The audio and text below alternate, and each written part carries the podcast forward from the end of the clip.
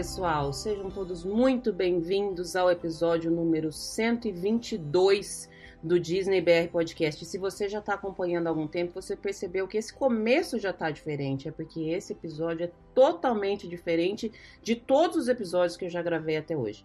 Esse vai ser o único episódio que a gente não vai falar de viagem física. Talvez a gente fale de outro tipo de viagem por aqui. A gente vai fazer umas, umas viagens para alguns planetas, para algumas estrelas, para alguns astros. E é isso mesmo. Se você já está aí há mais tempo, vocês sabem que uns tempos pra, de uns tempos para cá eu comecei a pesquisar algumas coisas sobre signo.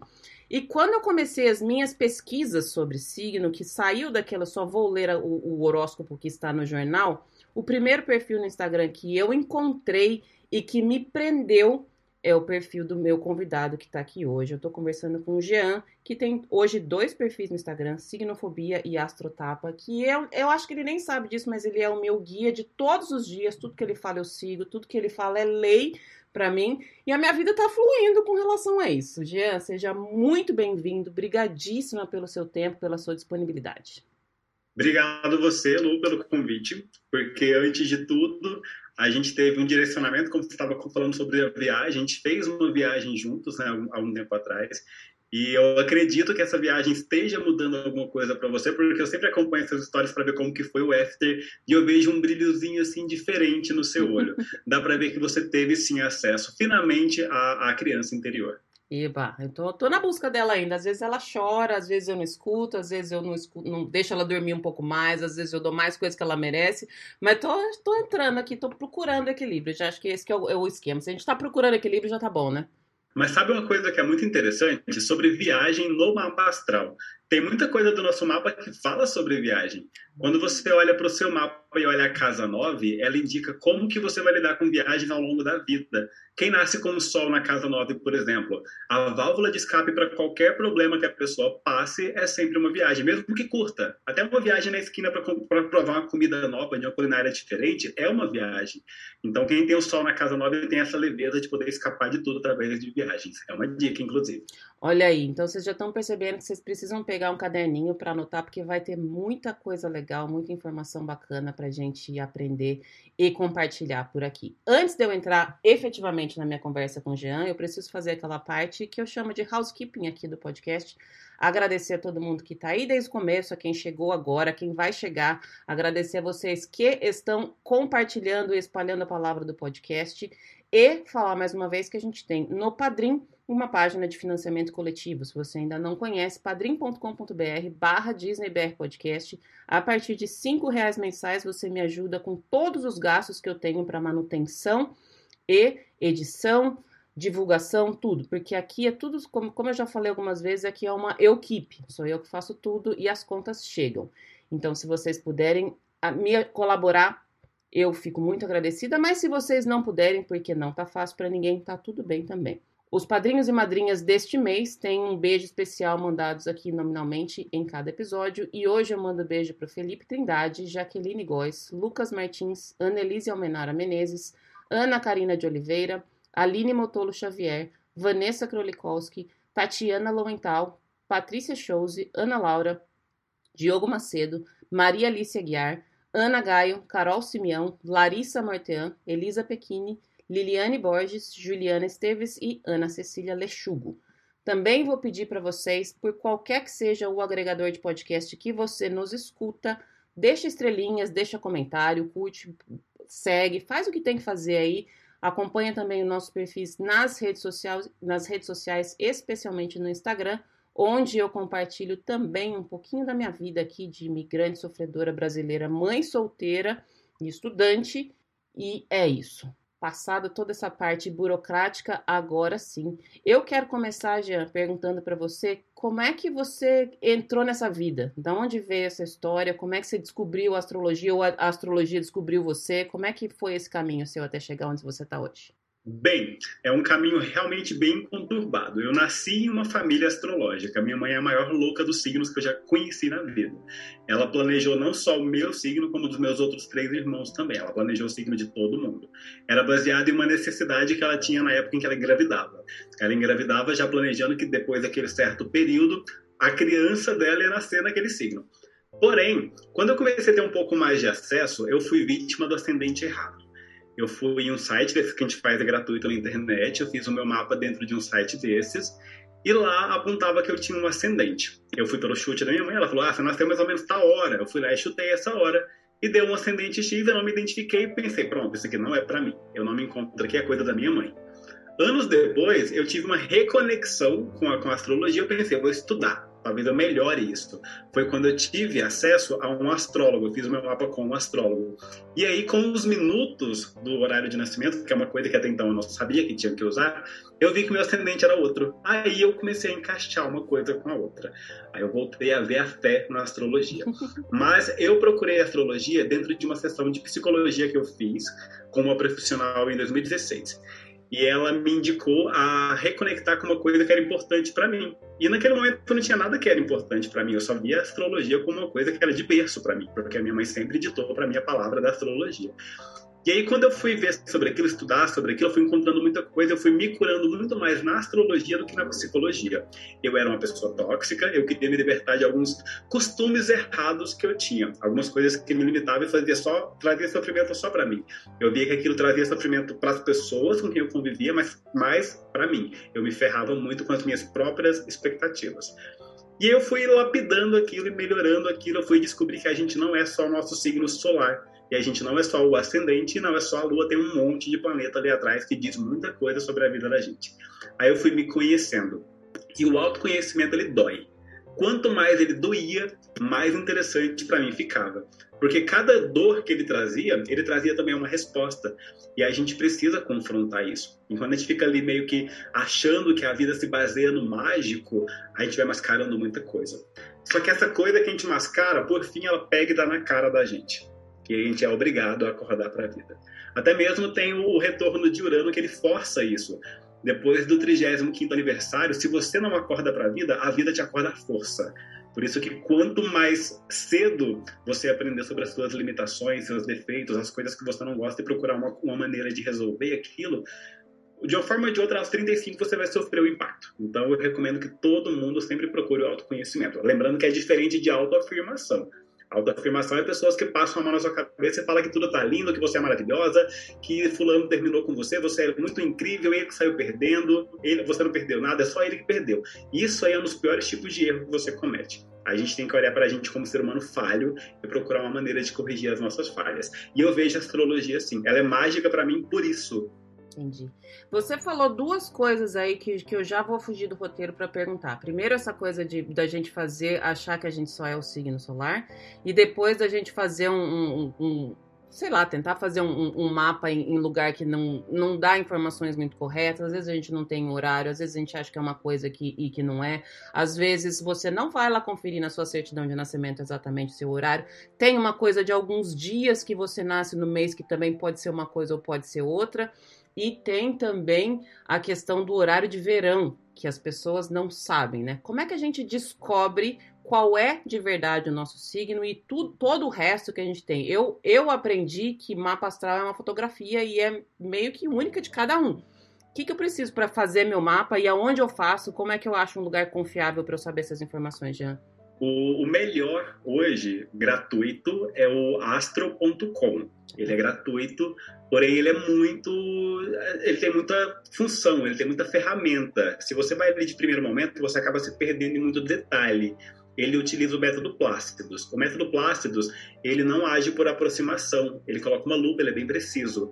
Inclusive, o próprio astro.com, ele corrige o horário de verão. Porque o horário de verão é uma regra que vale no Brasil. Eu descobri recentemente que em Portugal também tem. Não influencia no horário universal. Quando você coloca lá o seu horário de nascimento e naquele dia era horário de verão, o astro.com automaticamente ele entende e ele já faz a correção também. Ele é bastante complicado, porém ele, é o mais completo que tem. Já o Astrolink, ele é um pouco mais simples de usar, mas ele também é bastante assertivo. Não tanto quanto o astro.com, mas ali ele também é gratuito, ele te passa muita coisa, inclusive ele te passa algumas páginas para você poder ler a respeito do seu próprio mapa, e ele não é tão confuso e tão complicado quanto o astro.com. Tem um, assim, eu não sei se pode falar o nome, mas tem um que eu peço para as pessoas não usarem ele. Pode falar, pode falar o que você quiser. O Personari, o Personari, ele é muito de aproximação. Se você tá ali, se você coloca lá que você nasceu às 13h50, ele chuta direto para as 14. Ele faz arredondamento, ele não coloca minutos, ele arredonda horas, ele trabalha com horas fechadas. E aí você passa muito tempo acreditando que seu ascendente é um, mas na verdade é outro. Diariamente eu recebo muito direct de gente, de gente falando que achava que o ascendente era X, quando viu era Y. Uhum. Hoje, como muita gente me pede o link do Astrolink ou do Astro.com, eu deixei o link do Astrolink lá no perfil do Astrotapa. Lá no link da bio, você clica lá, já faz direto para o site do Astrolink, faz de graça o mapa. E eu recomendo ele realmente de coração, porque eu não recebo nada para fazer divulgação dele. Mas é porque, como eu vejo que tem muita gente que tem vontade de aprender sobre astrologia ou fazer o próprio mapa, mas não tem como investir naquele momento no próprio mapa dela, tem o Astrolink, que é uma ferramenta gratuita e que traz muita informação que é assim boa para poder aprofundar de primeiro momento. O Astrolink agora ele está fornecendo até sinastria gratuita. Claro que você pode fazer sinastria com uma pessoa só. Se você for uma pessoa libriana safada, aí você tem que pagar para fazer a segunda. Mas a primeira você faz de graça dentro do Astrolink. Eu deixei no perfil do Astrotapa. Clicando no link da bio, você vai direto lá, faz um cadastro super breve, é super simples de usar. Mas se você quiser aprofundar um pouco mais, aí você vai no astro.com. Lá ele mostra detalhadamente tudo, só esconde a Lilith. Tem que ir nas configurações para poder ver a Lilith. No Astrolink já sai tudo. Então usem essa ferramenta. Tá. E aí essa questão dos minutos, ela, ela determina o ascendente, né? O, o minuto que você nasceu determina o ascendente. Sim, o ascendente ele é um ponto de cálculo. Ele é o signo que estava aparecendo no horizonte quando você respirou pela primeira vez. Ele faz uma alteração entre um, um intervalo de 1 hora e 50 minutos. É picado, nunca é hora fechada. E o ascendente, ele determina a casa 1. Como ele determina a casa 1, se você faz um ascendente errado, todas as outras 12 casas astrológicas vão estar erradas também. Por isso que não pode errar no ascendente. Se erra o ascendente, você passa um bom tempo acreditando em uma coisa que ali não, não bate com você. Aí você tenta confrontar aquilo para poder se moldar aquilo, mas não tem fundamento, não tem base para você. Por isso que o ascendente é tão importante. Bom, vamos falar um pouquinho da sua, do seu estudo de, de astrologia, Jean. Você falou que você se entendeu, você veio da, da, da família que tinha a, a, mãe louca dos signos e tudo mais. E aí, como é que você. Porque assim, a, a gente tem essa primeira ideia de, de, que eu falei brincando lá no começo, de horóscopo, que é você pegar uma revistinha, você pegar um jornalzinho, e aí você vai ver lá no seu, no seu, no seu signo e você fala, hoje eu não posso conversar com ninguém, porque senão eu vou brigar. Só que se você lê um outro, ele fala, se conversa com todo mundo, porque hoje você tá bom para conversar. E a, e a gente fica meio que nessa, nessa ideia muito abstrata do que é o signo, do que é a astrologia e dessa ligação direta com o horóscopo. Como é que você começou a estudar e se aprofundar mais em astrologia? Como é que foi para você? A primeiro momento para poder sanar essa primeira dúvida, o horóscopo, por que, que ele é errado? Ele se baseia só no signo solar. Ele não se baseia no restante do mapa da pessoa. Hoje, dentro da astrologia, a gente tem uma ferramenta que chama trânsitos. Os trânsitos, a gente pega o seu mapa do seu dia de nascimento e compara com o céu do dia. Aí você vai ver como que o seu Marte de nascimento está conversando com o Marte e com o restante dos planetas de hoje. Tem todo um procedimento. Você olha um por um o trânsito ele é uma mensagem individual para cada pessoa. Não tem como você ali usar para uma comunidade toda, a não ser que a comunidade pertença à mesma, à mesma tabela de mapas. Mas o horóscopo ele é muito, ele é muito vago. Ele traz pouca informação baseando somente no Sol. O Sol ele é a porta de entrada para a luz do nosso mapa. Se você se baseia só na porta de uma casa sem entrar nela, você acaba ali comprando gato por lebre. Por isso que é importante você aprofundar e ver todo o mapa. Quando eu comecei a estudar o, o astrologia, o meu propósito era autoconhecimento. Eu queria saber mais sobre mim, aprofundar sobre mim, conhecer minhas fraquezas. Porque em questão de força, eu infelizmente eu venho de uma família onde eu fui muito mimado. Eu sempre fui muito adepto e tive muito acesso às minhas forças.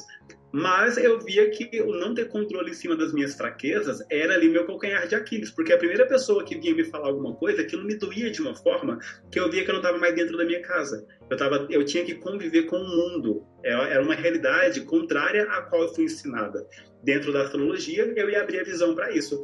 Foi quando eu comecei a estudar. Quando eu comecei a estudar, aí eu fui com tudo. Por quê? Eu também era das revistinhas e dos livros. E eu lia lá falando que Peixes é lindo, que Câncer é maravilhoso, que Ares é filho do capeta, que é coisa demoníaca e que todo signo tinha ali um pré-julgamento que era muito errado. Quando você vai estudar a fundo de verdade, você vê coisas, por exemplo, Gêmeos não é tão vilão quanto parece. Só é uma pessoa insegura que busca ser aceita na sociedade. Leão não é o cúmulo da autoconfiança, é uma pessoa que é insegura de si, que tem morre de medo de confrontar os medos dela e a realidade. É muito escapista. E você começa a ver que signo não é só aquele discursinho feito. Aquilo ali foi ao mesmo tempo que foi expandindo a minha, a minha curiosidade, foi trazendo para mim o meu propósito, que era o autoconhecimento. Só que depois que eu vi o tanto de coisa que tem oculta por trás da astrologia, a minha professora na época, ela me disse assim: a astrologia não é uma coisa padronizada. A gente trabalha com interpretações. Cada pessoa tem uma interpretação. Você tem uma interpretação contrária à minha. A minha professora me falou isso, porque ela é toda fada da empatia. E eu sempre fui meio que do contra. E ela falava: e o seu tá certo. O meu tá certo, o seu também tá certo. É a visão. Porque desde o começo de tudo, como que começou a astrologia? O pessoal antigo, eles olhavam para os astros para procurar um direcionamento, porque o céu era um mapa para eles. O, desde o começo da astrologia sempre foi questão de observação. Até a data dos dias atuais, ainda é questão de observação. Cada pessoa tem um olhar e uma forma de traduzir. E não tem como falar assim, você está certo ou eu estou errado. Todo mundo ali dentro da sua própria visão tem o seu ponto de certeza, tem o seu ponto de luz. A astrologia é exatamente isso. Ela é um mix de luz e sombras. Todo mundo tem a luz e a sombra. E aí a gente pega o nosso livre-arbítrio de ser humano e vai trabalhar em cima do conhecimento que a astrologia traz pra gente.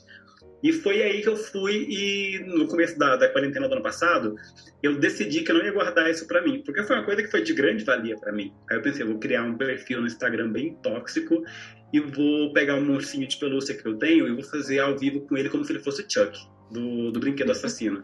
E aquilo caiu no gosto. E como caiu no gosto, quando eu vi, eu já estava imerso lá dentro. Tão imerso que eu pedi, mano, pedi demissão do emprego CLT e hoje eu trabalho só com astrologia.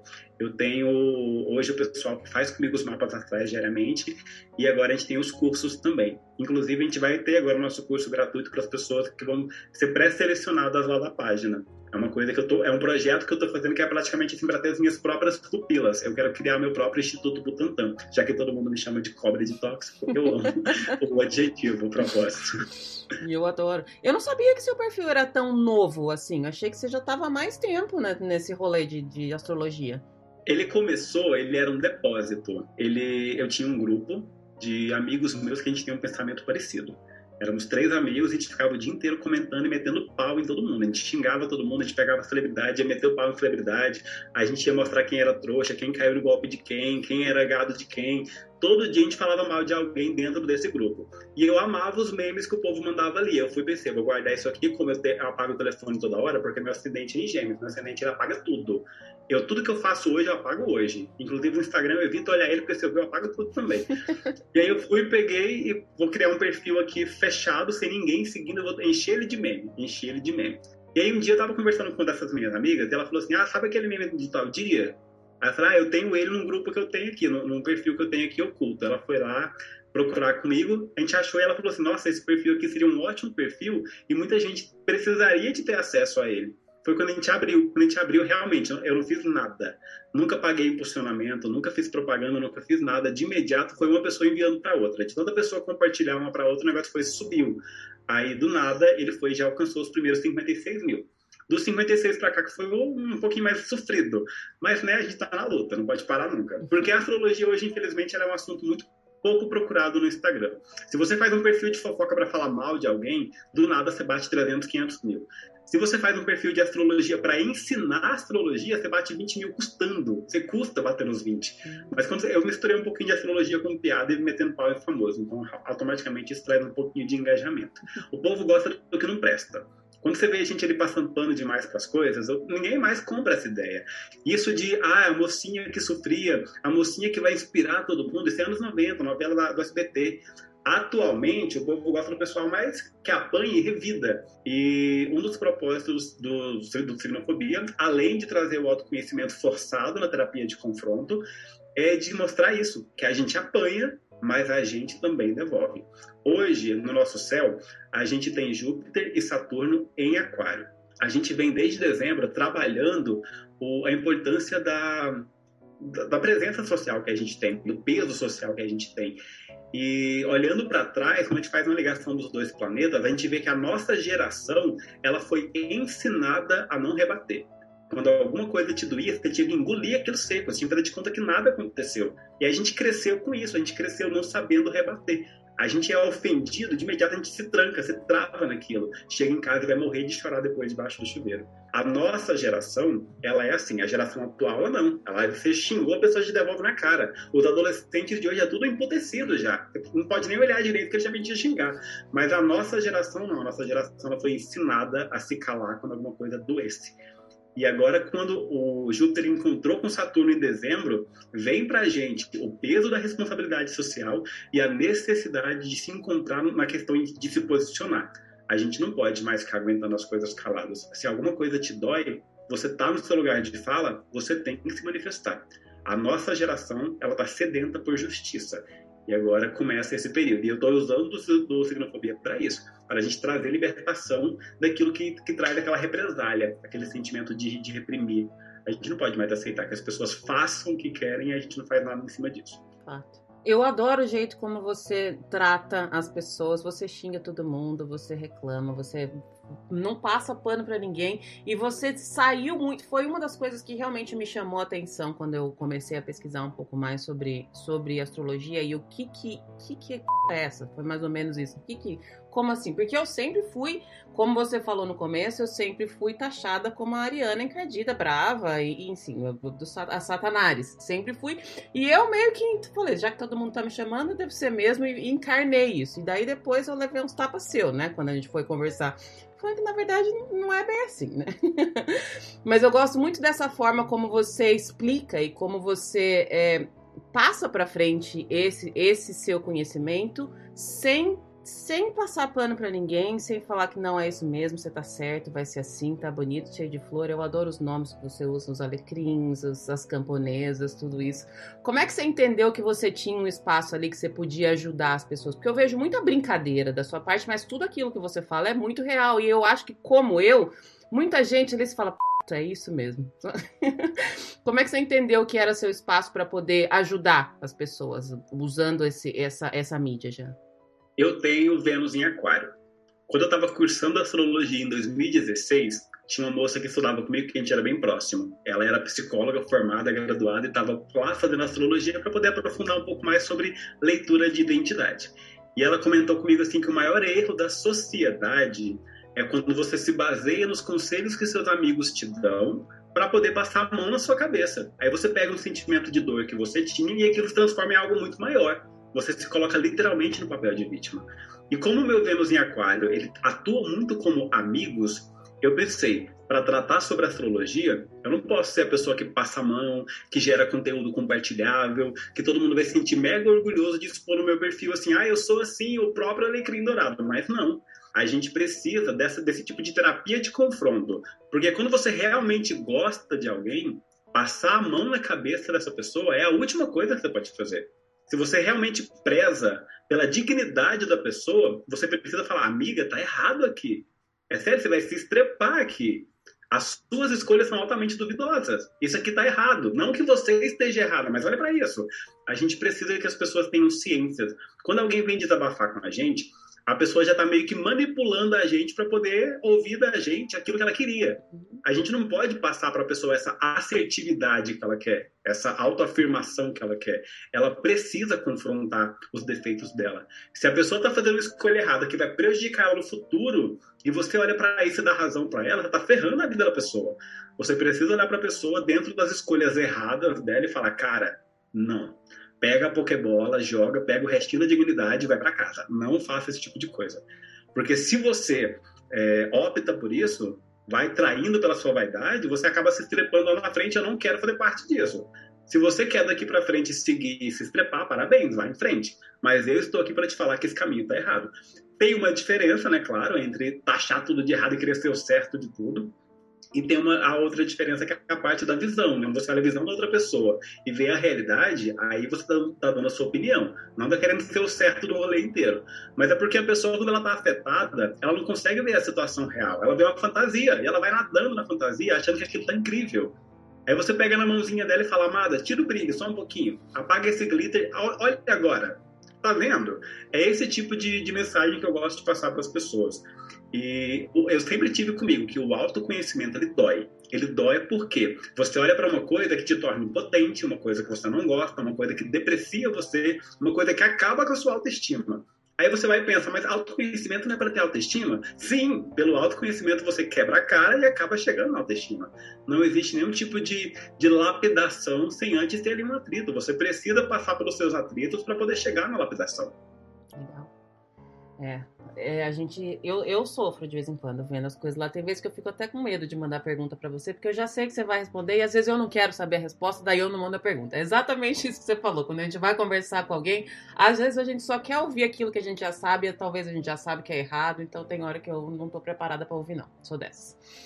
Vamos voltar agora alguns passos e falar de uma maneira bem, bem leiga para quem está começando. O que, que é astrologia e como é que isso tudo de, de signo, de planeta, de tudo isso que a gente está falando agora influencia na vida das pessoas? Ou como as pessoas são influenciadas pelo, pelo que estava acontecendo na hora que nasceu? Como é que funciona isso, Jean?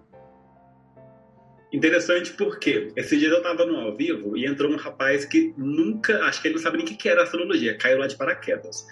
E ele estava completamente leigo, ele não sabia o que, ele estava fazendo ali. E nesse dia em especial, eu estava fazendo um dia especial que eu chamava as pessoas para participar do ao vivo comigo, e ele caiu lá dentro. Ele não sabia nem qual signo que ele era. Ah, Aí todo mundo começou a zoar ele nos comentários. Eu lembro. Gente, não é assim que acontece. Ninguém nasceu sabendo tudo. Todo mundo que hoje sabe que é alguma coisa, lá no começo tinha só curiosidade, igual o rapaz aqui hoje. Então vamos ter um pouco de empatia, né? A astrologia, ela tem dois tipos de influência na gente no nosso mapa. Tem os seis planetas que, que mexem na nossa carne, que falam sobre a gente, que são os de rotação acelerada, e tem os outros cinco que são de rotação lenta. Os que falam sobre a nossa carne é Sol, Lua, Ascendente, que é ponto de cálculo, Mercúrio, Vênus e Marte. Esses mexem na carne da gente, eles dizem sobre quem a gente é. Por exemplo, o Sol é o seu posicionamento, a Lua é o seu emocional, o ascendente é a sua fachada, a impressão que você passa, Mercúrio é seu comunicador, Vênus é a forma que você se relaciona e Marte é você no sexo, você com raiva, seu guerreiro interior. Já os outros planetas, Júpiter, Saturno, Urano, Netuno e Plutão, como a rotação deles é muito lenta, eles não interferem na carne da pessoa, eles interferem na sociedade onde ela nasceu. Quando você olha para o seu mapa, você sabe pelos pontos dele aquilo que a sua família não te deu na sua infância, aquilo que você não teve de formação nos primeiros anos da sua vida, para que você faça isso por você mesmo. Você lute por isso. Então, os planetas pessoais, eles interferem na sua carne. Os não pessoais, eles interferem na sociedade onde você nasce. Na cidade, no país, na família, no ano, na geração que você nasceu. Aquilo ali, no dia em que você nasceu, foi registrado numa bússola no céu. Assim que você nasce, as quatro casas angulares, que é a casa 1, 4, 7 e 10, elas formam o sul, o norte, o leste e o oeste de uma bússola, indicando para onde você tem que ir. Começa tudo ali. Para quem nunca fez um mapa na vida, só viu nas revistinhas mesmo a respeito de signo e astrologia, o, o seu signo solar, esse signo que você chama de o meu signo, ele é o signo que estava na constelação do Sol no dia em que você nasceu. Ele representa a sua essência, a sua necessidade básica, aquilo que você tem de que você quer impor, aquilo que você quer mostrar. Por trás disso tudo tem todo um outro rolê ainda. Inclusive tem um mito que as pessoas dizem que o ascendente depois dos 30 anos de idade ele passa a operar mais forte. Mas não, o ascendente ele opera nos primeiros sete anos de vida de uma pessoa. Porque o Sol, ele é o nosso cérebro. O Sol, ele opera em cima do nosso cérebro. Nos primeiros anos de vida, como o nosso cérebro não consegue manifestar ainda, o ascendente, ele representa a gente. Na nossa infância, nossa criança, ela é o nosso ascendente. Depois, o nosso Sol vem aos sete anos trazendo o raciocínio. Mas, por exemplo, se você quer saber se você dá certo com uma pessoa, que é uma coisa, um erro que muita gente comete. A pessoa pergunta: "Ah, eu sou de, do signo X, eu combino com o signo Y". Tem, não tem como saber pelo signo solar. O signo solar, ele vai dizer só como vai ser a convivência de vocês. Se vai dar certo ou se vai terminar na viatura. Se vai, vai longe ou se vai pouco dentro da convivência. Relacionamento, a gente olha para a Lua ou para Vênus. Lua e Vênus, os dois juntos, melhor ainda. Mas a gente não pode continuar com essa visão limitada que as pessoas têm de achar que a astrologia é só o Sol. Inclusive, eu convido todas as pessoas que quiserem conhecer um pouco mais para acompanhar o Signofobia, porque ali eu não trato de conteúdo para astrólogo. Eu faço conteúdo para quem realmente quer ali saber da bagaceira, para quem quer, quer ficar na zoação, na brincadeira, pessoas que aprendem através da zoação. Ali a gente não tem aquele negócio metódico, aquele negócio certinho de isso aqui é certo, isso aqui é errado. Ali ninguém presta. Todo mundo é mulher de vida, todo mundo é vagabundo, todo mundo está procura, à procura de sexo, até mesmo porque se a gente for olhar para a nossa geração que nasceu com Plutão, Escorpião ou Libra, todo mundo é piranha. Todo mundo, no fim, sofre, nem é por conta do relacionamento X ou relacionamento Y, é porque o sexo está em falta. A gente tem carência sexual, não de pessoas. E essa geração ela se encontrou comigo. Tem muita gente ali que quer saber sobre combinações e possíveis coisas, mas não é porque tá pensando no relacionamento em si, tá pensando só em si, tá pensando no próprio prazer. Uhum. E é uma geração que eu amo e respeito super. Só que o pessoal de câncer, de vez em quando, o pessoal de câncer precisa de um pouco de um, um chacoalho, um pouquinho de atenção um pouco mais forte, porque é incrível. Quando a gente olha para a astrologia antiga, a gente encontra muita resposta. A astrologia antiga foi o começo de tudo. Para começar a estudar a astrologia, você começa a estudar pela antiga. E câncer sempre foi o signo mais perfeito de todos. A cura mais a nutrição. E hoje o pessoal enfia isso no reto para poder sofrer por conta de homem. Então esse tipo de coisa é o tipo de coisa que eu não tolero ali e tô sempre pegando no pé. E é, todo mundo vai começar a achar que eu tenho ranço ou raiva do signo de câncer exclusivo, de peixes também, que também é outro, é irmão, tudo farinha do mesmo saco mas é porque eu não gosto de ver tão fortes passando por certas humilhações. Tipo Ares. Ares sofre muito preconceito por ser xingado de o filho do cão. Mas Ares não passa de uma criança mimada que não teve aquele presentinho que a mãe deu, se joga no chão do mercado para poder gritar. Ares é sempre uma criança mimada, que quer tudo do jeito que quer, na hora que quer e por aí vai.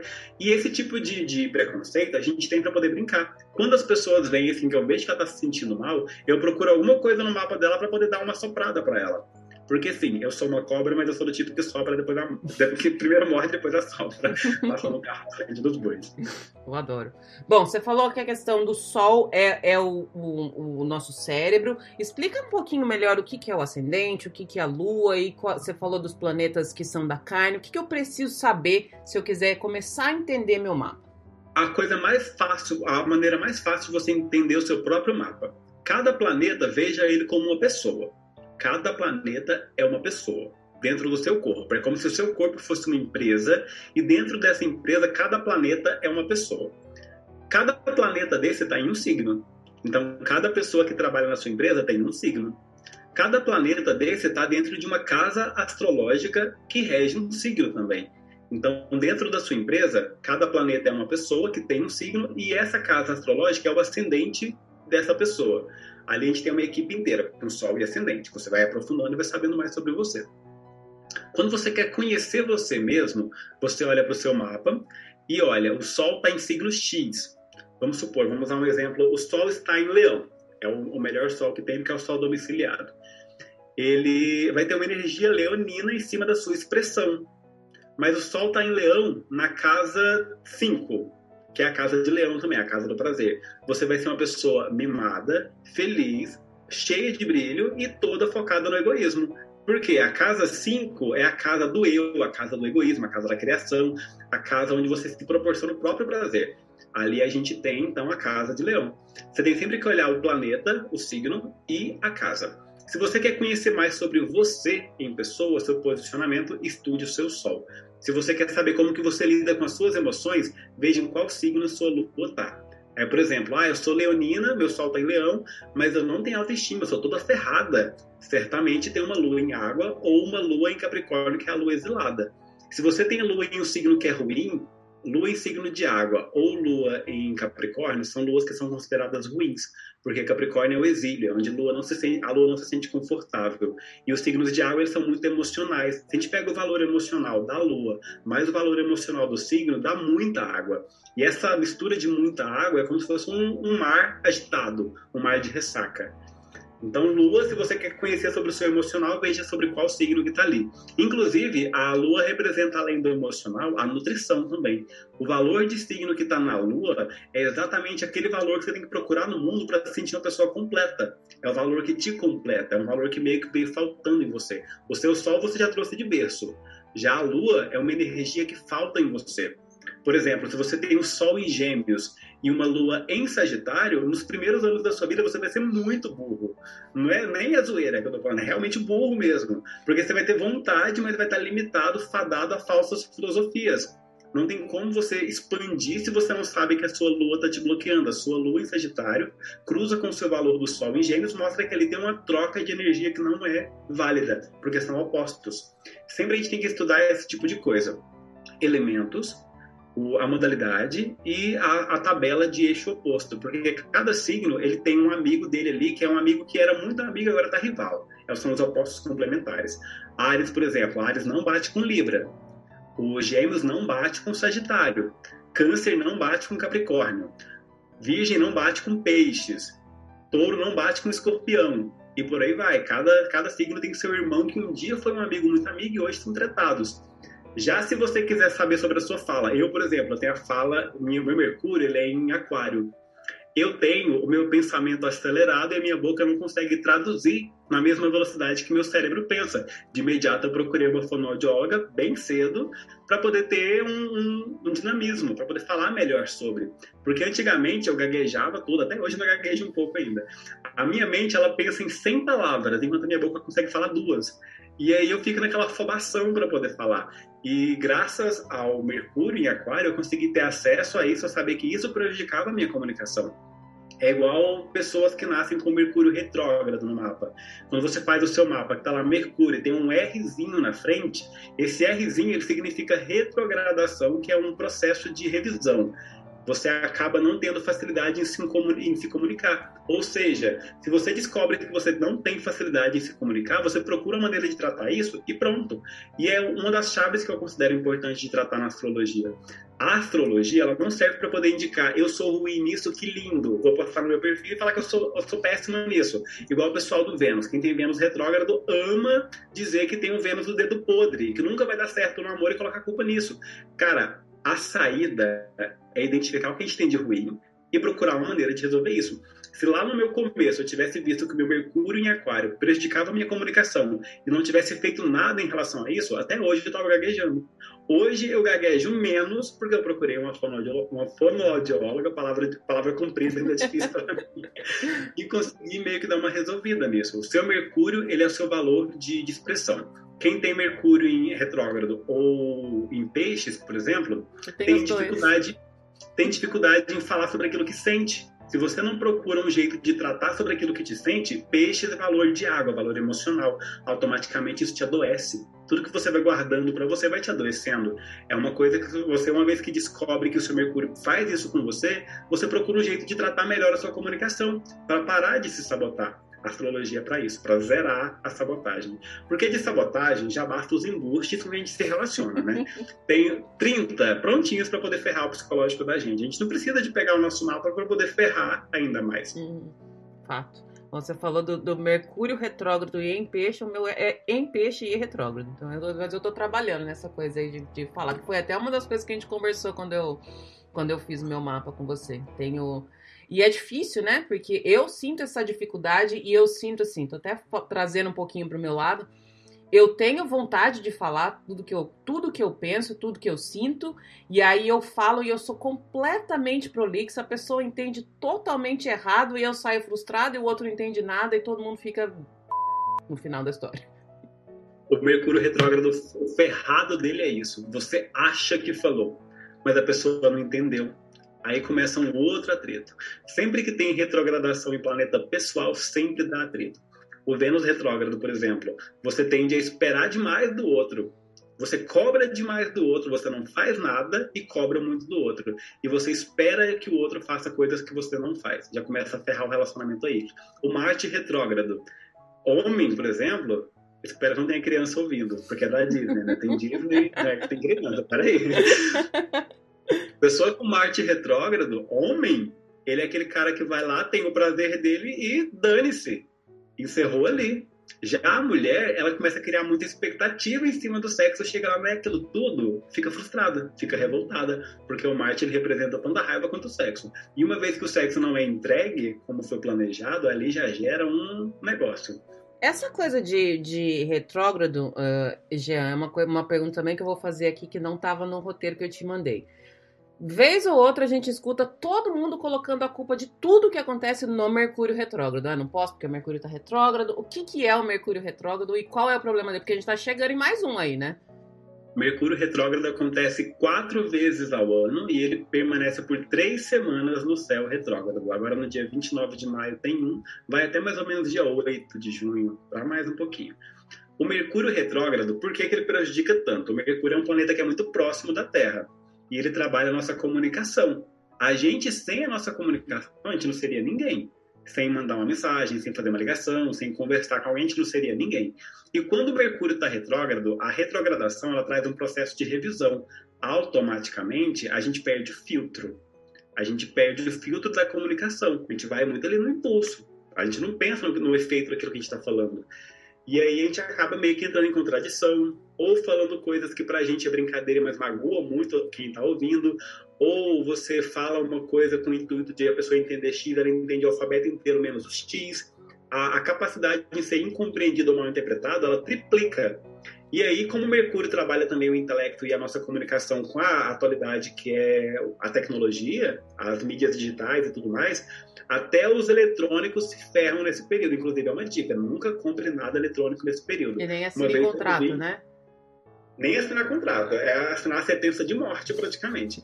Uma vez eu lembro que uma colega minha disse que a gente não pode comprar eletrônico na, no Mercúrio Retrógrado. Eu pensei, ah, dane-se, eu vou comprar, eu preciso de uma panela de arroz. E comprei uma panela de arroz. Liguei na tomada, ela queimou. Porque eu não li a voltagem. Porque a nossa comunicação fica atrapalhada. Como eu não vi a, a minha comunicação visual ficou prejudicada, eu não vi a, a, plaquetinha com a voltagem, eu meti na tomada de primeira. Só deu pipoco. A nossa comunicação fica altamente prejudicada. Coisas que você compra durante o período de Mercúrio retrógrado, em um curto espaço de tempo da pau. É certeza da garantia. Inclusive, não compre sem garantia alguma coisa. Se você tiver, tiver coragem de comprar, compre com garantia. Vai dar ruim cedo ou tarde. A retrogradação ela não pode ser crucificada como uma coisa ruim. Retrogradação é um indício de que aquele ponto no seu mapa precisa de atenção. Não é que você está ferrada porque tal planeta está retrógrado. É porque aquele ponto ali, ele é uma retrogradação.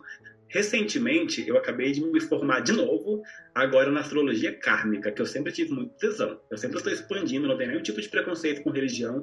A kármica é muito estudada pelo espiritismo. E eu queria muito conhecer algumas coisas, porque desde a época da Alma Gêmea, aquela novela da Globo, eu acho linda a reencarnação. Embora eu seja completamente contra relacionamentos amorosos, porque eu sou do contra, eu sou a vilã. Mas eu acho bonita a reencarnação. E na astrologia kármica, lá se explica que o, a retrogradação ela é um karma que você trouxe de vidas passadas para poder resolver agora nessa. E aí teve uma coisa que eu achei muito bonita, fantasiosa, claro, mas bonita. É bonita de se interpretar, porque é bonito a gente olhar para uma realidade tão cruel como a gente vive hoje e ter coisa que traz esperança. E essa mensagem, por mais fantasiosa que era, eu achei ela muito esperançosa, que falava sobre quando a gente morre, a gente vira pó, a gente volta para ser poeira estelar. E aí gente deixa uma mensagem no céu para sua próxima vida encontrar essa mensagem e dar andamento no que você deixou inacabado. E isso era o mapa astral, de acordo com a astrologia kármica. Quando você nasce, você nasce em uma geração e aquele seu valor vai chegar numa hora que seu coração vai querer puxar para a astrologia por curiosidade. Essa curiosidade é um karma que está na sua retrogradação, que puxa a sua atenção para ir atrás de conhecer a astrologia, para saber sobre signo. Aí do nada você descobre que existe mapa astral. Quando você faz um mapa astral, nossa, parece uma carta para mim de uma outra vida, matematicamente falando, né? Mas é uma espécie de uma mensagem que foi deixada para você, de você para você mesma nas estrelas para você encontrar na próxima vida. E a retrogradação é um indício de onde você foi falho, o que te levou ao fracasso em uma vida passada. Isso de acordo com a astrologia kármica. A moderna já não enxerga dessa forma. A moderna ela pede revisão. A kármica ela pede para você resolver aquele karma. Eu vejo as duas da mesma forma. Porque aquilo que pede revisão é uma coisa que estava errada e você precisa corrigir. Então eu consigo encontrar uma soma ali bem, bem favorável entre karma e revisão.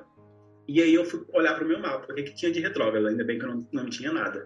Ainda bem não, né? Porque se você tem, se você vai ter que se esforçar mais, logicamente o resultado também vai ser maior. Mas a gente tem muito pavor da palavra retrogradação. Você ouve a palavra retrogradação, você pensa, meu Deus, mas não. É só um pouquinho mais de esforço. Quando você tem que se esforçar, lembre-se da matemática. Sempre vai ser bom, por um lado, quando você for colher. Bom, vamos retornar um pouquinho agora aqui para o que eu tinha te colocado de, de, roteiro. Você falou da questão das pessoas que, que pedem conselhos ou perguntam coisas para você sobre parceiros, sobre relacionamentos. Como é que você acha que, que o mapa astral de uma pessoa tem que combinar com o mapa astral, do outro? Você acha que tem essa coisa assim, ah, o fulano combina com fulano, ciclano, signo tal combina com tal? Existe isso e como é que funciona? Bem, a gente trata isso como uma espécie de terapia de casal, praticamente. Dentro da astrologia se chama sinastria. A gente pega dois mapas e cruza um com o outro. Quando você cruza um mapa com o outro, você tem acesso à infância das duas pessoas para saber como que foi a formação da, da pessoa, do adulto que aquela pessoa é, até os dias atuais. A gente começa escrevendo tudo como se fosse uma historinha. Inclusive, hoje eu fiz uma sinastria que foi bem intensa e é super complicado ter o fardo de dizer para a pessoa amada. Vai dar ruim. Mas, né, eu não posso, como você mesmo mencionou, não posso passar pano porque a minha função aqui é essa do contra, desagradar.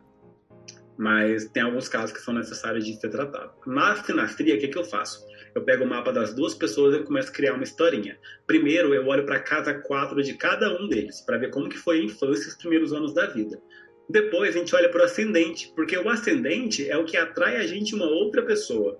Quando você começa a se envolver emocionalmente com alguém, o contato visual foi o que atraiu você àquela pessoa. Tem um chamado do seu Vênus que está por trás disso, mas é o ascendente que atrai você à pessoa.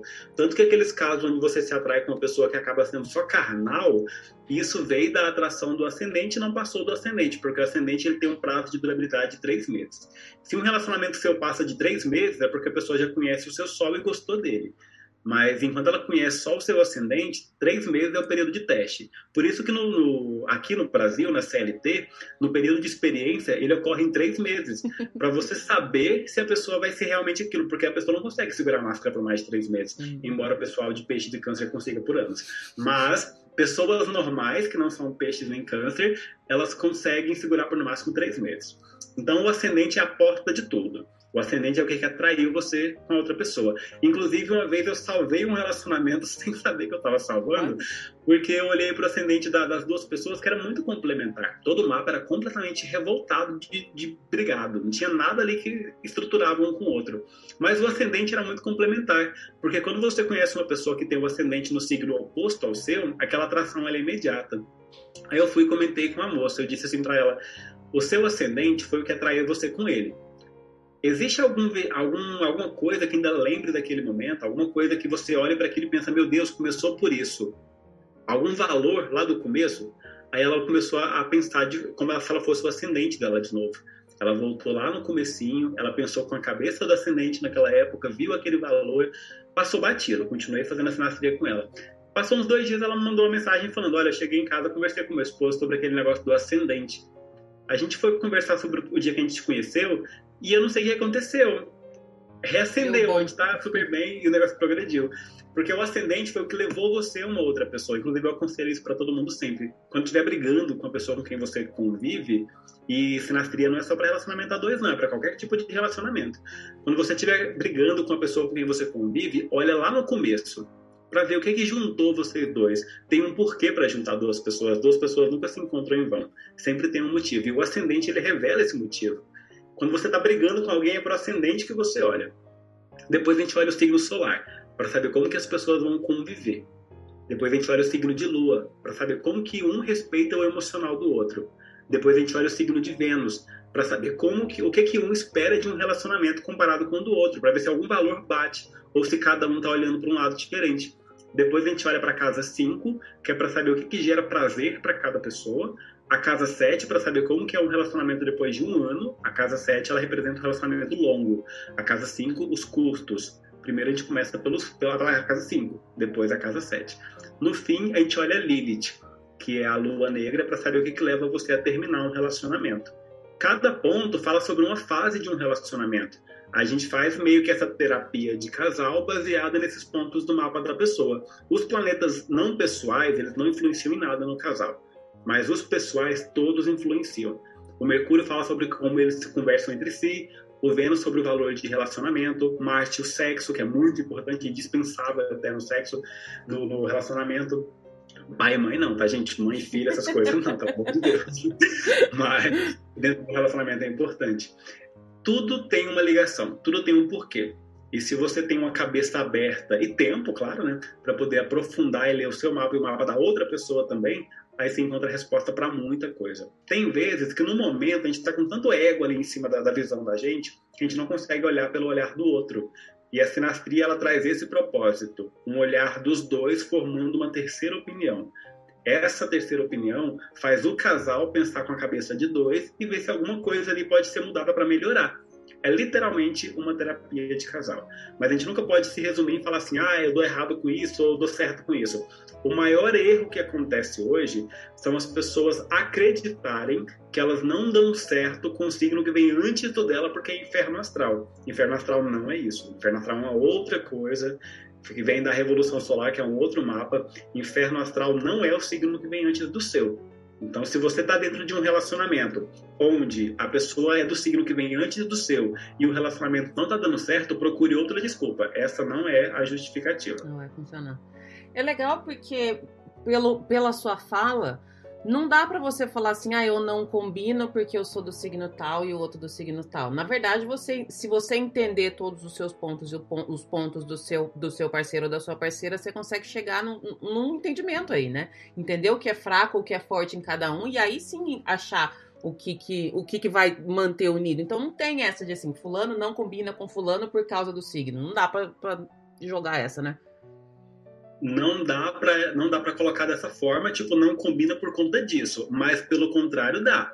Dá para você falar assim, eu dou certo com fulano por causa disso. Por quê? Você identifica uma fraqueza da pessoa. Quando você identifica uma fraqueza da pessoa e você é uma somatória para aquela fraqueza, para poder tirar a pessoa daquele sentimento que é desconfortável para ela, você acaba se tornando uma presença agradável para aquela pessoa. É agradável ter você para poder dividir a caminhada. Então, dizer que dá errado por conta do signo, não dá. Mas dizer que dá certo por causa do signo, dá. Já tô criando várias pessoas aqui, buscando vários mapas astral para te mandar depois. Aqui já tô com a cabecinha funcionando.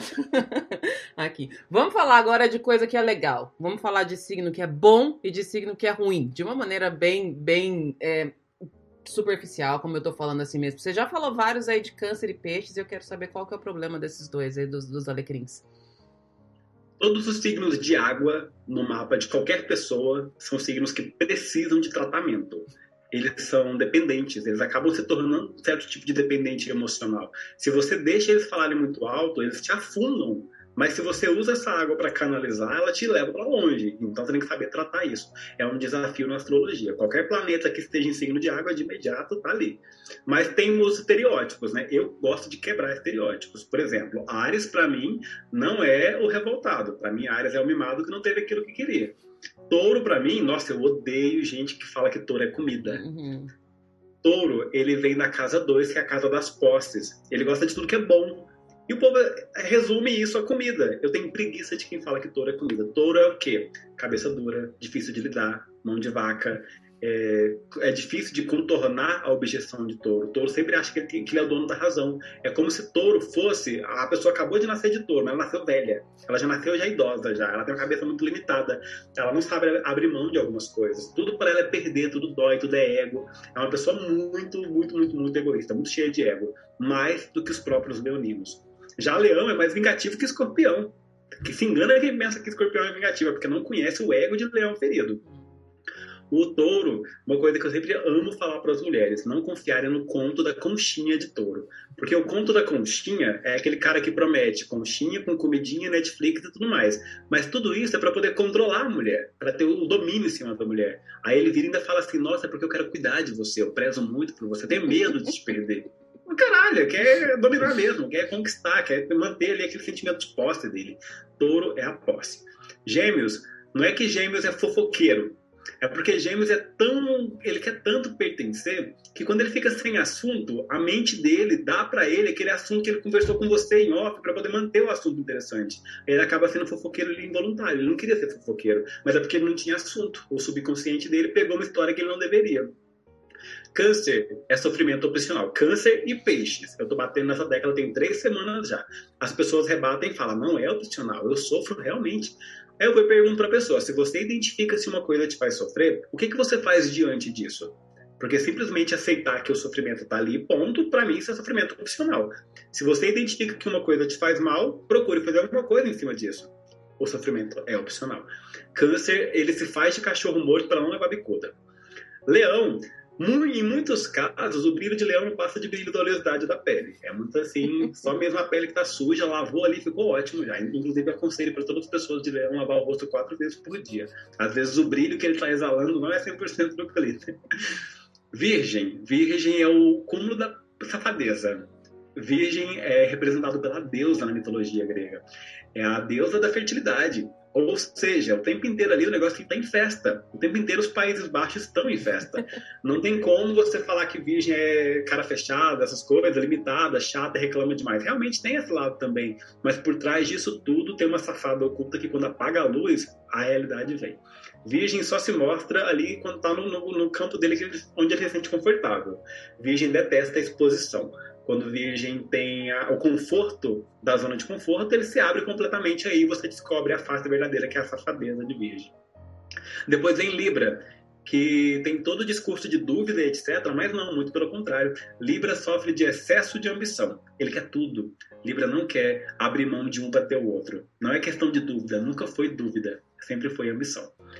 E escorpião. Escorpião, ele é muito ligado a sexo, porque na, na astrologia antiga, ele era usado para poder identificar o momento de reprodução, o momento mais propício para reprodução. Quando o Sol passava pela constelação de Escorpião, era o momento de progredir a família, de gerar filhos. E aí, com isso, com o passar dos anos, Escorpião foi associado ao sexo, mas Escorpião é super fraco no sexo. Fala muito e faz pouco. Sagitário, signo da fé, o signo da responsabilidade afetiva, que deveria ser, né, mas acaba sendo a falta dela, porque não sabe a hora, de, a hora certa de sair. Chega, faz mil planos, promete o mundo e vai embora. Por quê? Sagitário vive em uma semana o que uma pessoa leva um ano para poder viver. É o signo que rege Júpiter. Ele não sabe limite, ele não tem limite.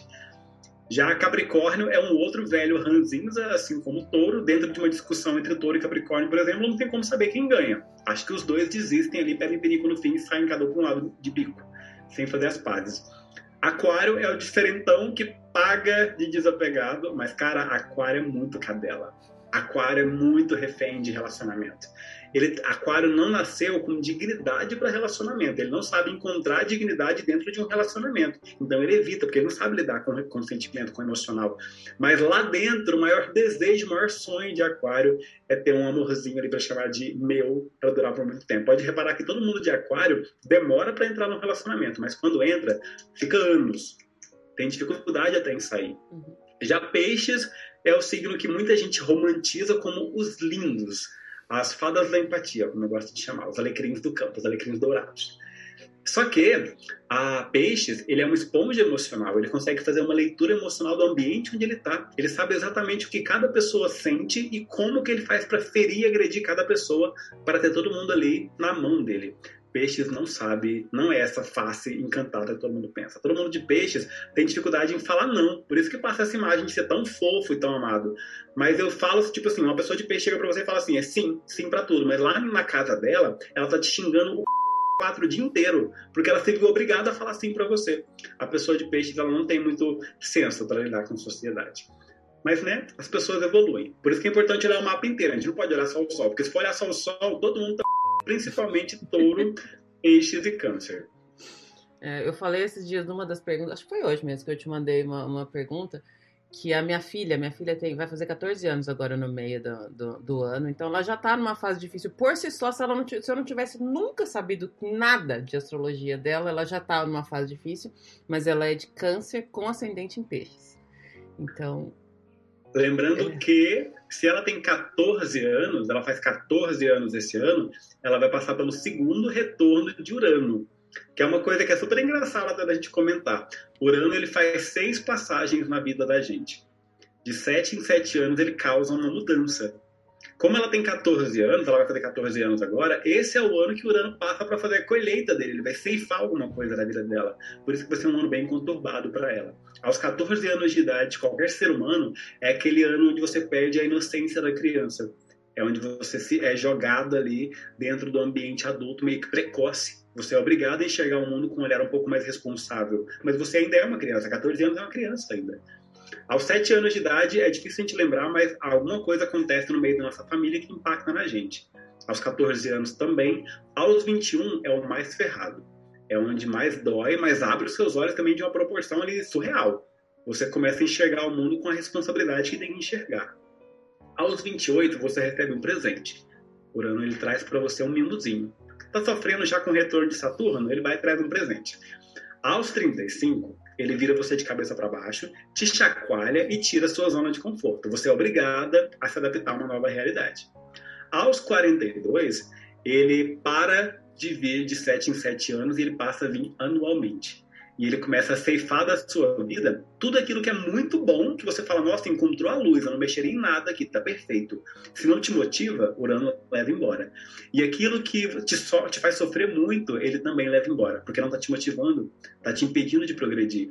Urano, aos 40, dos 42 para frente, ele não deixa mais você se acomodar. Quando ele vê você se acomodando, ele vai lá e te passa a rasteira, porque ele quer ver você em movimento. Você não pode sentar para descansar a gente não tem um dia de paz. É, Por ano não deixa um dia de paz. Tô cansada já. Já tô cansada só, só de pensar.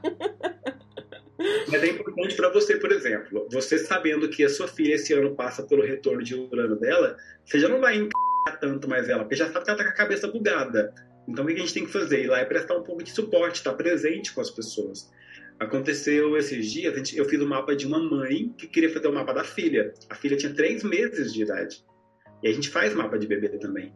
No mapa de bebê dela, tinha Kiron, que é a ferida, uma ferida que a gente carrega em aberto, que é uma ferida de uma vida passada até. O Kiron dela é em câncer. O Kiron em câncer, ele é a ausência dos pais. A ausência dos pais gera um adulto inseguro. E quando eu contei para ela sobre isso, ela já está fazendo meio que um pouquinho um agendamento de presença na vida da filha dela para ser o mais presente possível, porque ciente disso, a filha dela vai ter uma estrutura familiar. Caso contrário, se ela e o marido focassem só em trabalhar como eles estão focados só em trabalho, a criança ia crescer completamente ferrada da cabeça. Ia, ia se sentir um peso para dois adultos que queriam ali viver a vida dela, a vida deles, e a criança estava ali para poder impedir isso. Por isso que é importante a gente sempre olhar para os pontos do nosso mapa e procurar uma solução. Volta tudo no autoconhecimento, né, Jean? A gente se conhecer, saber o que está faltando, o, que, que, tá, o que, que vai ser um problema e tentar solucionar aquilo ali, né?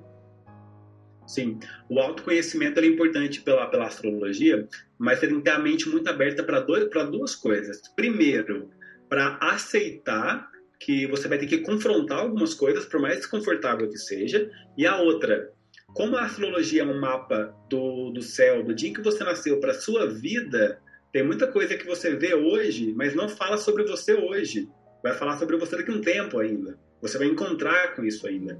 O retorno de Saturno, que acontece aos 30 anos de idade de qualquer pessoa, ele te coloca ali num ponto onde você começa a caminhar no caminho certo. Até o 29, até o 29 você vai em círculos do trigésimo para frente, o Saturno te coloca na linha reta para você poder caminhar. Dali para frente, você começa a se encontrar no mundo. Então, dali para frente, você vai começar a conhecer pontos seus na hora certa. E é horrível atravessar processos. A gente não pode atravessar. Bom, a, minha, a, última pergunta, que é a que eu sempre é, usei para minha vida, a gente pode pôr a culpa no signo de tudo que acontece na vida da gente? Posso continuar colocando minha culpa no meu Ares? pode até a página 2. Por quê? Colocar a culpa em signos é uma autodefesa nossa. A gente coloca a culpa ali, faz piada, faz brincadeira, igual eu faço com o perfil do Instagram. A gente usa a astrologia para fazer zoeira e tirar ali o foco daquilo que tá doendo na gente. Só que pra gente mesmo, a gente não pode mentir esse tipo de coisa. Pra gente mesmo tem que pegar onde dói. Se você sabe ali que você, você por exemplo, a Ariana, tá ali toda impulsiva querendo a coisa na hora. Você pode brincar e colocar a culpa no seu signo, mas você dentro da sua casa tem que pegar na sua mãozinha e falar, colega, larga de ser surtada. Calma aí, nem tudo é como você quer. O abraçado come cru, literalmente. Vamos com calma aqui. Vamos dar tempo para os negócios. E aí, se você dentro da sua casa encara os seus demônios, mas na rua você faz piada, aí sim você pode pôr a culpa nos signos. Mas se você que vier pagar de doida para colocar a culpa de tudo em cima de signo e falar que você é surtada por conta do signo X, aí já não rola. É. Aí você está indo contra a nossa matemática. Eu acho que uma das coisas que me, me realmente me fez abrir os olhos e, e, me entender um pouco melhor, eu já, como eu, quando eu conversei com você, eu falei que eu já tinha feito esses mapas que você compra e vê um PDF inteiro lá, e aí você lê, você, você sabe, mas não sabe, não dá muito bem para saber. Parece que é meio que um, um, monte de pecinha encaixada, que todos aqueles textos já estavam prontos e ele só colocou ali, parece que não faz muito sentido. E para mim mudou totalmente a visão que eu tinha de, de astrologia e de tudo. Eu aprendi muita coisa quando eu conversei com você. E eu entendi, principalmente esse ponto da, da do Mercúrio retrógrado e do Peixes em, em, em Mercúrio, para mim foi o mais forte, que é a minha, eu gosto muito de escrever, mas eu escrevo muito por metáforas. Sempre fui assim, a vida inteira. E é um pouco de, de defesa minha também, porque às vezes eu não quero que a outra pessoa entenda o que eu tô escrevendo. Eu sei o que, que eu quero escrever ali, só que quando eu quero, eu também não consigo. Então, isso é uma coisa que eu, eu trabalho bastante, isso fez totalmente sentido é, para mim, nessa questão da, da comunicação. E é uma das coisas que eu tenho tentado melhorar também através do podcast, que eu preciso desenvolver, eu preciso conversar com as pessoas, eu preciso fazer perguntas claras para que eu obtenha as respostas é, claras também e mudou completamente. Eu, eu indico para todo mundo, e eu já falei para você que eu indico você para todo mundo, porque é, é, meu, meu guia, minha, minha vida. Todo dia de manhã eu vou lá ver, mando as perguntas, tudo. Falei, manda as perguntas quando eu quero saber as respostas, porque às vezes eu não quero. Mas é, eu acho que muda muito a vida. Se você levar a sério aquilo que tem no seu mapa, dá para você mudar a sua vida, né, Jean? E deixar ela mais leve, né?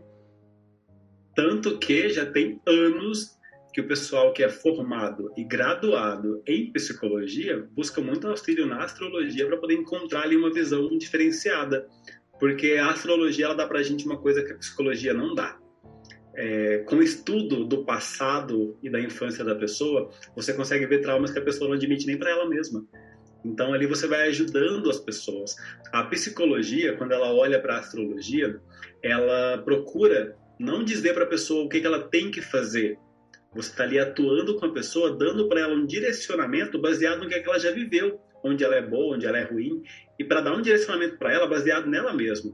Não como se você fosse um amigo que passa a mão na cabeça e fala, amada, faz assim. Se eu fosse, se fosse eu, eu faria assim. Mas aí que tá, não sou eu. Uhum. É você quem está vivendo isso. Por isso que a gente não pode ficar se colocando no lugar das pessoas nesse caso. A gente tem que realmente dar um direcionamento para as pessoas. Jean, seu microfone agora, eu quero que você fale dos seus projetos. Você falou um pouquinho aí no começo do seu curso. Eu citei os seus dois arrobas. Como é que as pessoas te acham? O que, que as pessoas podem a, a tirar de você? Como é que. Seu, seu jabá agora, sua vez. Bem, antes de tudo, a pessoa tem que ter a mente muito aberta para poder me entender. Porque eu sou meio que do contra, meio que rançoso. Inclusive, 90% das pessoas que me conhecem têm um ranço extremo de mim e volta duas semanas depois e fala: Cara, Tava eu te interpretei de uma outra forma. e não gosto de ser assim. Eu gosto de expor o meu pior de cara. E o melhor a pessoa vai conhecendo pela consequência. Eu tenho, eu tenho sol em peixes não sei se eu já comentei sobre isso com você. E com isso, eu não gosto da, do estereótipo de peixe de ser o bonzinho da a fadinha do mundo. Eu gosto de ser a pessoa tóxica, rançosa, que todo mundo odeia. E lá na frente você vai conhecendo e ter a sua própria versão. Como eu morria de medo de ser mal interpretado por conta da fadinha da empatia, eu sempre quis ser do contra. Até porque eu tenho tanto Mercúrio quanto Vênus em Aquário, que é completamente oposto de peixes. Então eu não queria essa filosofia errada e controversa para mim. Eu queria mostrar o pior de mim a pessoa merecia o melhor depois. Mas hoje os negócios vêm tomando uma outra proporção. Tanto que agora eu tô começando a ter pessoas que querem investir em mim, uma coisa que eu nunca achei que ia acontecer na vida. Porque eu já tive lá né, meus sonhos de estrelismo, mas nunca pensei que um dia aconteceria dessa forma. Agora a gente está ganhando patrocínio, está ganhando curso que eu quero passar para as pessoas, a gente vai ter canal no YouTube. De imediato, quem tiver interesse em conhecer meus pontos tóxicos, o meu lado fofo, que é super recomendado porque eu sou um amor, eu juro. eu tenho hoje o Instagram, que é o Signofobia. Ali eu faço meu mapa de bordo diário. Todo dia eu acordo, a primeira coisa que eu faço é tomar um café, porque eu sou doente pro café. Depois eu vejo onde que tá cada pontinho do céu. Aí eu faço um, um roteirinho, escrevo no negocinho, vou lá e gravo uns três ou quatro histórias bem lindos, todos cheios de positividade, com um glitter brilhoso e tudo. E aí deixo um conselho pro, pro dia a dia das pessoas. E aí, como eu queria ser um pouquinho mais fofinho, agora eu tô criando também o Astrotapa, que é um outro perfil que eu tô fazendo, onde ele sim vai ser um pouquinho mais fofo. Porque o Signofobia, agora que ele tá misturando astrologia moderna com kármica e psicologia, ele vai ficar um pouco agressivo demais. então, como eu preciso de um, de um lugarzinho fofo para as pessoas se encontrarem na autoafirmação quando as pessoas estiverem no dia, igual você comentou que tem dias que você não quer confrontar a verdade, tem o Astrotapa que é mais fofinho, tem os dois. Tem as duas versões de mim, porque to, em toda história sempre tem o mal e tem o bom. Todo mundo se torna mal dentro de uma história mal contada. E como dentro do Sigrofobia eu conto uma história muito mal, uma versão muito má, eu preciso ter o lado fadinha também. Porque de vez em quando a gente acorda meio louca, meio, meio pirada no glitter, e a gente tem que ir lá pagar de astrotapa. Mas agora meu projeto para esse ano é continuar com as interpretações de mapa. Eu não sei por que eu acho surreal isso. Eu nunca imaginei que isso um dia seria realidade, mas a minha agenda de revolução solar para 2021 ela está lotada até dezembro. Eu tenho revolução solar para atender de hoje até dezembro. A gente tem os horários de mapa que a gente vai abrir agora a agenda para o próximo mês. Eu sempre, finalizando o mês, eu abro para o próximo, porque se for muito, a carreta até lá longe, eu perco o, o controle. Uhum. Então, sempre quando está fechando o mês, eu abro a agenda para o próximo mês. A agenda para o mês, mês seguinte vai ser aberta agora. E aí eu estou abrindo mapa e sinastria, que eu faço no momento. Já a Revolução Solar, como é recomendável, recomendável fazer na semana do aniversário, eu já fiz até dezembro todo, tá? Tá cheio, tá lotado já. O que é a Revolução Solar? Me explica. Essa eu não sei o que é. Quando você nasceu, os, os planetas estavam em um lugar. Ali o Sol iluminava metade e a outra metade estava escura. Qualidades e defeitos no dia em que você nasceu atrelado à sua carne. A Revolução Solar é um mapa do ano você pega o seu corpo físico, em qual estado, cidade, país você vai estar naquela época, se você vai fazer alguma viagem, se você vai mudar dentro de algum período. E a gente pega e olha como que vai ser o trânsito do seu mapa natal atravessando por esse período desse um ano. É o mapa do ano. Aí vai te indicar onde que vai ser bom para você, onde que é melhor investir, onde que é um pouco mais perigoso, é melhor conter um pouco de gasto, onde você pode usar um pouco mais, onde você tem que ficar um pouco mais em casa e evitar ser visto. São onde são seus pontos bons. Melhor momento para investir, melhor momento para viajar, para mudar, para fazer qualquer tipo de coisa pela revolução solar. Inclusive, tem gente que chama isso de previsão, não gosto de chamar isso de previsão. Eu considero como tendência, é uma possibilidade dentro de uma revolução solar você pode ver se até naquele ano vai ter algum ganho, perda, acidente, coisas do tipo.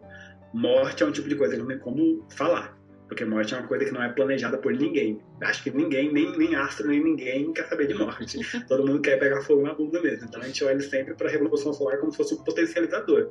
É um planejamento para o ano. Enquanto o mapa astral é um planejamento para a vida, o, a revolução solar é uma, uma para o ano. E a sinastria é uma para o casal. Uhum. Cada uma tem um um motivo e um porquê. Já quero, amigo. Agora a gente vai ter vaga para mapa e para sinastria. A revolução, eu não sei o que aconteceu. Eu, no dia que eu recebi a agenda com ela lotada, eu que não sou muito emotivo, eu tive que ir lá recorrer para os meus pro pouco de água que eu tenho para poder ver que meu, o que aconteceu. Não era para me adiarem? Mas eu, eu não, tenho, não sei lidar muito com, com, isso de popularidade, não sei lidar com isso de gente que fala que, nossa, está ótimo, é sério? Porque por mais que eu me esforce para fazer uma coisa de uma certa forma, eu queria causar ranço na pessoa. Realmente, eu faço isso para encarar e viver um personagem. Eu realmente quero causar desconforto, porque tem uma frase que eu carrego para a vida, que é: se você não está se posicionando o suficiente, todo mundo vai te amar. Quando as pessoas são contrárias a você, você está incomodando em alguma coisa, e eu gosto de incomodar, porque as pessoas vão se lembrar de mim pelo incômodo. E aí agora ficou meio que surreal esse negócio de revolução aqui, de mapa ali e tudo mais. Tanto que eu tive que abrir mão do meu emprego formal, não tinha como conciliar os dois. E hoje eu vivo só, só, só da astrologia.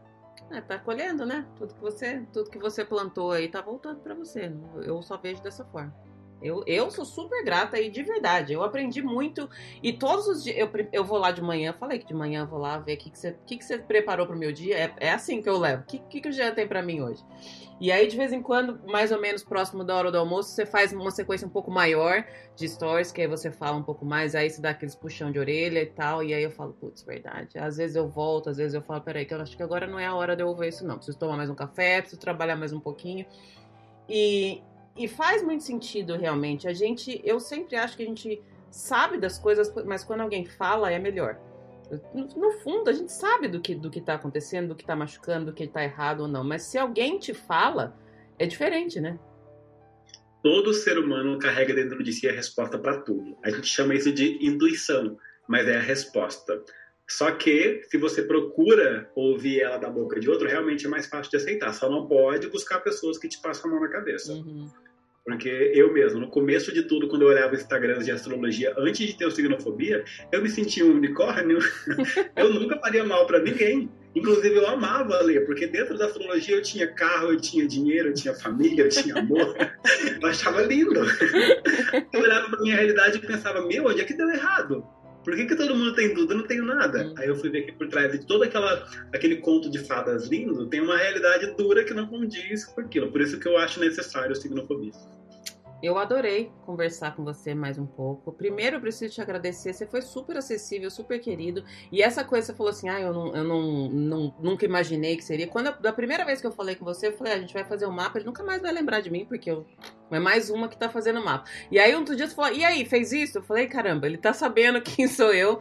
E depois, todas as vezes que eu mando pergunta, você responde. Eu imagino que deve ser, uma, quando você abre caixinha de pergunta, deve vir um mundo de pergunta para você ali, né? Porque você tem um montão de seguidores agora, né? E vejo até um povo meio bravo. Ai, você nunca me responde, me nota, pelo amor de Deus. Um dia que eu fico até sem graça, porque realmente gera muita pergunta. E é 15 segundos para responder. Em 15 segundos você não responde nada. Uhum. Em 15 segundos você fala uma piada. Por isso que eu levo tudo pro lado da, da zoação. Porque não tem como você passar uma informação séria em 15 segundos. Tanto que o mapa, o mínimo que eu consigo fazer é uma hora e meia. Uhum. Tem, tem sinastria que a gente fica quatro horas em vídeo chamada para poder resolver tudo. É muita coisa, é muita coisa. Bom, brigadíssima mais uma vez por todo, todo o conhecimento que você compartilhou aqui com a gente. É, eu só posso agradecer pelo, pelo que você passa todos os dias no seu Instagram, pelo, que você, pelo carinho que você tem pelas pessoas. Você fala que você, que você é bravo, mas é, é a mesma coisa que você falou de mim. Você só, é só Nutella. Isso. No dia que você me chamou de Ariana Nutella, eu fiquei com um pouco de raiva. Aí você conseguiu gerar o ranço. Falei, que ódio. Não sou, não. É, sabe que é. O coração sempre fala mais alto. A gente quer pagar de duro, mas a manteigona tá ali. É. Não dá pra fugir. A porra da manteiga tá ali. Obrigada mais uma vez, né? Foi uma delícia falar com você. Espero te ver em breve de novo e, como eu digo sempre, espere sempre o pior de mim.